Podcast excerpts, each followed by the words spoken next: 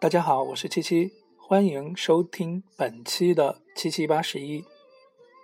今天这一期的主题叫做双赢思维。这个这个其实是我脑子里面我觉得最重要最重要的一个干货了，是我活了这几十年的领悟到或者是学习到的一个很重要的一点。它是基本上除了爸爸妈妈这种好完全无私的人际关系里面之外的这种。呃，最重要的可以应用到所有人际关系方面的一种方法。大家都知道，人的感情和人际关系其实是就是呃，你摸也摸不到，抓也抓不到的，是一个虚无缥缈的东西。人有的时候又很感性，遇到事情可能会很伤心，或者是很疯狂、很激动、很愤怒什么的。所以其实很难有一个准则能够应用到人际关系这里面。但是双赢思维。恰恰可就可以做到。那我们首先来看看，我们来玩一个游戏。这个游戏是这样子的，呃，我们假设有 A、B、C、D 四个队伍，每个队伍呢，我们给他一百块、一百万的成本，那么他可以玩十局游戏。每一局游戏呢，它是它的那个那个赌本呢是十万元。那他每一局呢，他只可以出 X 或者出 Y，那不用商量，每一次大家就是最后出牌的时候，你就告诉所有人你的出的是 X X 是 Y 就好了。那么，呃呃，我们假设第一局的结果是一个 X 三个 Y，那么这三个 Y 将给这个 X，呃，一人给十万，X 就赢了三十万，对不对？那么假设两个 Y 两个 X，那这两个 Y 将会给这这两个 X 一人十万。如果一个 y 三个 x，那这个 y 将会给这个 x 三个十万。大家都看到 x 的赢面其实很大。那如果这四个人都出 y 的话，那么这四个人都将得到十万块。这十万块可能就是银行给，或者是说庄家给，反正大家都大家都能得到十万块钱往上涨，对不对？但问题是，你永远不知道下一句。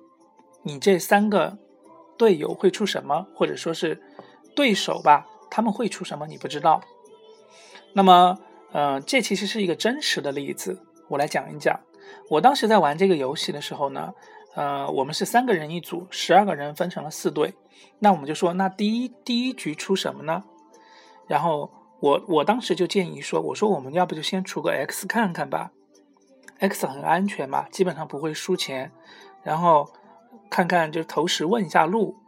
结果你们知道第一局的结果是什么吗？一个 X 三个 Y，就我们那一组是小人，我们没有出 Y，然后结果就是我们的一百万变成了一百三十万，其他三队就变成九十万。那第二局啊，我们我们组三个人又在商量了。那他们既然第一局都被我们就是说赢了钱了，他们应该也不会再相信我们了。嗯，应该他们也会都出 X 吧，所以我们算了，反正反正小人都做了，何必现在就来装好人呢？所以第二局我们又出了 X，结果是什么呢？结果是两个 X，两个 Y，我们又赢了。然后游戏玩到第四局、第五局的时候呢，当时是有个主持人，主持人就说：“那现在。”嗯，给你们一个五分钟的机会，你们可以四个队各派一个人出来商量一下，就是协商一下。那么我们当然就派出了一个队友，我们当然最后的大家目的就是希望大家都出外嘛，对不对？大家都可以赢钱。然后我们那个谈判对手回来了之后呢，谈判完了回来之后，他说不行，有一个队不同意。然后呢，我们第六局我们就我们又出的 X。结果呢是怎么样呢？又是我们一组出 X 三个 Y，你知道结果是是什么情是什么原因吗？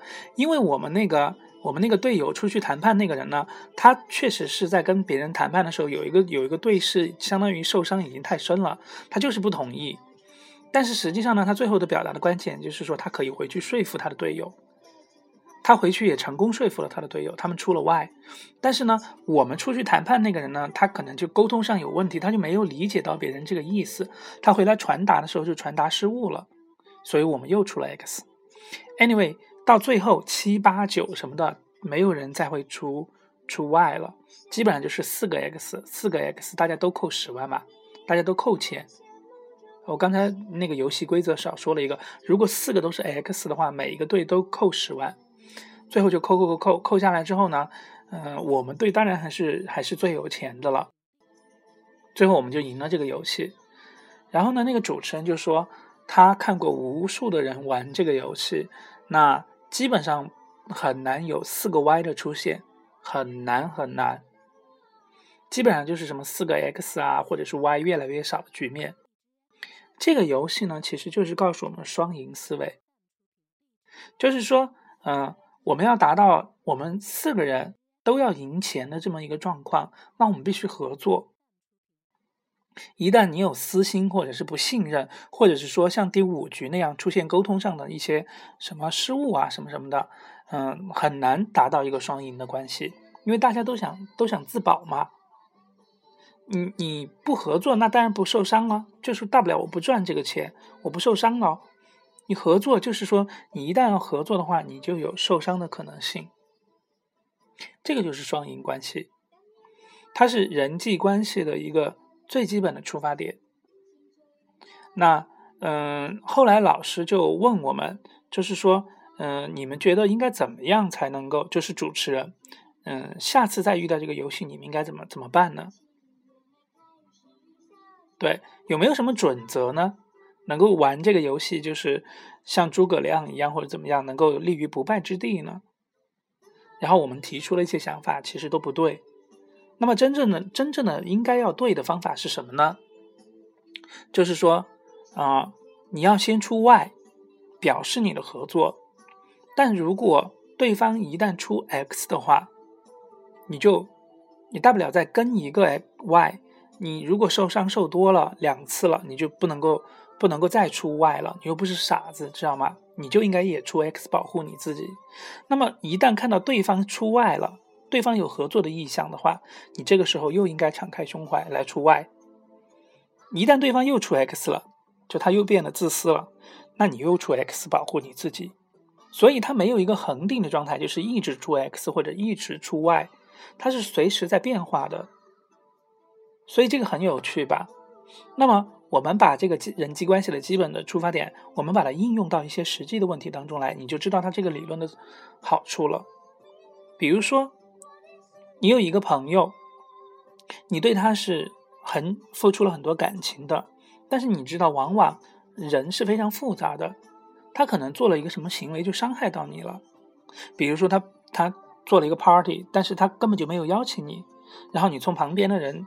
那里听说他办了一个 party，他算是一种抛弃，算是一种背叛，你内心很受伤，然后你内心就在想，那我要怎么样对待他呢？第一种方法是出 X，就是说我我不想再跟他多说什么真心话了，或者是装作若无其事，反正就不想，其实内心已经把他推开了。另外一种呢，就是说他即使伤害了我，我还是很爱他，我就是喜欢跟他一起玩。我我就继续，就是说，就那个叫什么热脸贴冷屁股，我不怕受伤。那其实这个东西一样可以用双赢思维，就是在你们的情感关系中，他其实一直来说是一个很真诚的人，他就是犯了这么一次错误，他出了一个 X 或者是怎么样，或者是他在某一个方面他就是非常的。虚荣，或者是怎么样，那个地方是他一个禁忌，他在这个问题上他伤害了你，但是在大多数的问题上，他都是对你是很好的。那么这个时候呢，你就应该出外，就是把这个事情把它就过过去。如果他下一次他连续伤害你的话，那你这个时候就应该跟他就是终止关系了。但如果仅仅是那么一次两次，或者是说不是太重要的话，呃，其实也许是误会或者是什么，你应该。不用那么急着，就是斩断这段关系，出 X 来保护你自己。因为你想想看，也许是误会，也许是人没有十全十美的，所以他有九个方面是完美的，但有一个方面他是有点邪恶的。你根据这一个方面，你就终止了他，会不会有一点不划算？毕竟你们俩的关系和你们的缘分，还有你们度过那么多美好的时间，所以说呢，啊，直接。去掉这段关系是不明智的。然后呢，如果呢你不怕受伤，他已经比如说他已经黑化了，你还不停的跟他在一起玩，那最后受伤的也是你，这也是不不理智的。所以这是第一个例子。第二个例子呢，我们来谈谈中国的一个特有现象——贿赂。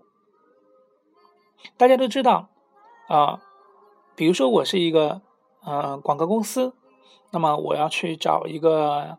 呃，企业这个企业他投广告啊，或者什么，我想接这个活儿，但是呢，他可以给我，也可以不，也可以不给我，对不对？那在中国人就有一个非常非常经典的方法，就是贿赂，或者就或者是我们叫回扣吧，对不对？我我我找到你那个公司的干这个事情的经理是一个负责人，或者我我给你回扣。那么你知道，我这个时候呢，我作为一个第三方，这个呃广告公司呢，我就提出了一个 Y。那么对方的呢，他可以接受他出 Y，他也可以不接受出 X，对不对？那么如果说他出了 X 怎么办？那当然我就就算了嘛，无所谓嘛，你不你不要回扣就算了。但是是不是以为意味着我就以后呃不走这个路了呢？其实不是，一旦他有有时候他要说 why 的话，那可能我们俩的这个呃这个叫 YY 的这种共赢的关系就可能重新建立起来。到时候你也可以拿到回扣，我也可以拿到我想要做的嗯 project，我们都赚钱，不是很好吗？我我不会因为就是你拒绝了我一次，我就说算了，以后都不要不用跟他们合作，或者是我不采用这样的方法。那么另外一种方法就是说，如果对方出 Y，那么有朝一日他会不会出 X 呢？很有可能啊，他又不是你爹吗？他凭什么就？Promise you 要一直跟你合作呢，所以说他随时都有中断这个合作关系的可能性。你不要把它想得太理想化，而且就是说他对你呃出 X 那也是很正常的。所以说呢，因为你知道你去给他贿赂，以及他接受你的贿赂，其实大家两个人出外，两个人都是有风险的。所以我们你可以，你就说我愿意承担那个风险，他不一定愿意呀。对不对？所以你要在 X、Y 里面要去找一个平衡。那么第三个，我再举一个例子，是我自己的一个私人的例子。以前我在公司的时候呢，来了一个新人，因为我这个人是很热情的那种人。你知道，公司它总有些门门道道，比如说报账啊，或者比如说怎么样申请会议室啊，这些其实是有一些技巧的。新来的人都是二愣子，摸不着头脑。我当时来的时候就没有人教我这些东西。然后呢，我就跟他介绍了很多，就是怎么怎么样，怎么样。其实就其实就是当做朋友一样，很真诚的介绍这些东西。但是后来我发现，相当于我就出了外对不对？但是后来我发现，这个这个男生他面对我的时候，其实他一直是在打哈哈。他说十句话，有九句半都是假的，就是那种打哈哈那种话，没有什么内容的。而我跟他说了十十句话，里面有九句话都是。就是干货，都是有内容的，能够帮到他的东西。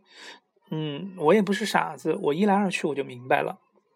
那么相当于他就是在他刚刚入职的阶段，面对我这个老司机，他给了我一个 X，那么我就当然很生气了。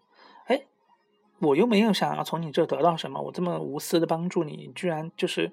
逢人不说真心话，你居然这样搪塞我！但是你想后来想想，那怎么面对呢？当时其实我就再也没没怎么怎么理会他了。但其实你想在职场上，你一个办公室就几个人，对不对？那么有一个你失去了一个双赢关系的机会，其实对你的发展并不好。其实呢，我后来想想，我应该采取双赢思维的关系，我默默的等。如果有朝一日你跟我出外的话，我们一样可以合作。比如说，我们可以合起伙来整另外一个人，最后大家一起得到这个利益。当然，我我没有那么黑暗了，就是要合起伙来整谁。但是我的意思就是说，有有朝一日我们需要 YY 合作的时候，为什么不可以呢？我没有必要因为他给我出过一次 X，我就我就怀恨在心，拒绝合作。所以说呢，嗯，这个也是一个有趣的例子。再举一个例子，大家就非常清楚了：中美关系。中日关系、中俄关系，我们就说中俄关系吧。中国和俄国是以前是盟友，后来俄国翻脸不认人，中国也也不见得对他有多好。现在呢又合作，中美关系也是这样子。呃，一方面在某一些问题上，他其实是在威胁我们；但是中国也是一样，表面上笑嘻嘻的，我我我要跟你保持很好的关系，其实我也跟俄罗斯在一起，有一些问题我可以制衡你，让你让你对我有忌惮，所以其实就是这样子，没有永远的朋友，也没有永远的敌人。我不能因为你怎么怎么样，我就保持一个，你知道，美国和俄罗斯之间有一段时间就就不是双赢关系，他们冷战嘛，反正最后最后就是说俄罗斯也受伤，美国也受伤。如果大家把这个时候发展成就是能够合作合作，不能合作就是就算了，这么一种情况下，两国的境遇都不会都不会像是像现在这个样子。所以说呢，就是现在的国家的关系都是这样子了。能够合作的地方合作，不能合作的地方，大家就把它搁置到一边，或者是说左手在打架，右手又在合作，所以这其实也是双赢关系，到底是出 X S 出 Y 的一个方式。那么最后我们来说一说，呃，那个如何活用这个双赢思维。其实说穿了，它就是呃，我的总结它是呃两个误区一个准则。哪两个误区呢？第一个误误区就是说，不要恶意的去那个迎接伤害，不计成本。就是说，随便你对我怎么样，随便你怎么踢我、踹我，我还是要抱你的大腿。就好像有一些那个电视剧里的那个，明明遇到了渣男的那种女主角，还是对那个男人就是爱的不得了，随便你怎么整我。其实这个时候你该换就换了，对吧？你不要一直出外。你出外不一定能够感动到对方，你事实事实的也要保护你自己。如果我们说成刚说是感情，我们说是一个公司的话，你一直出外的话，那公司老本都被你赔光了，对不对？另外一个误区是什么呢？过度的避免伤害，杯弓蛇影，就是说啊，我不管你们怎么赚钱，我不管你们怎么样，你们这群贱人，反正我就是不跟你们一起掺和。我也不想要赚什么什么东西，我也不想要赚钱，反正你们赚你们的，我我我穷我自己的，我很高傲。这其实就是第二个，一旦他被伤害了，他就再也不想那个了。我好像电视剧里面，我们又举感情的例子嘛，一个被伤害过的女人，她再也不愿意接受爱情了。这其实也是一个，她一旦被别人用 X 伤害过，她就再也不愿意出外了。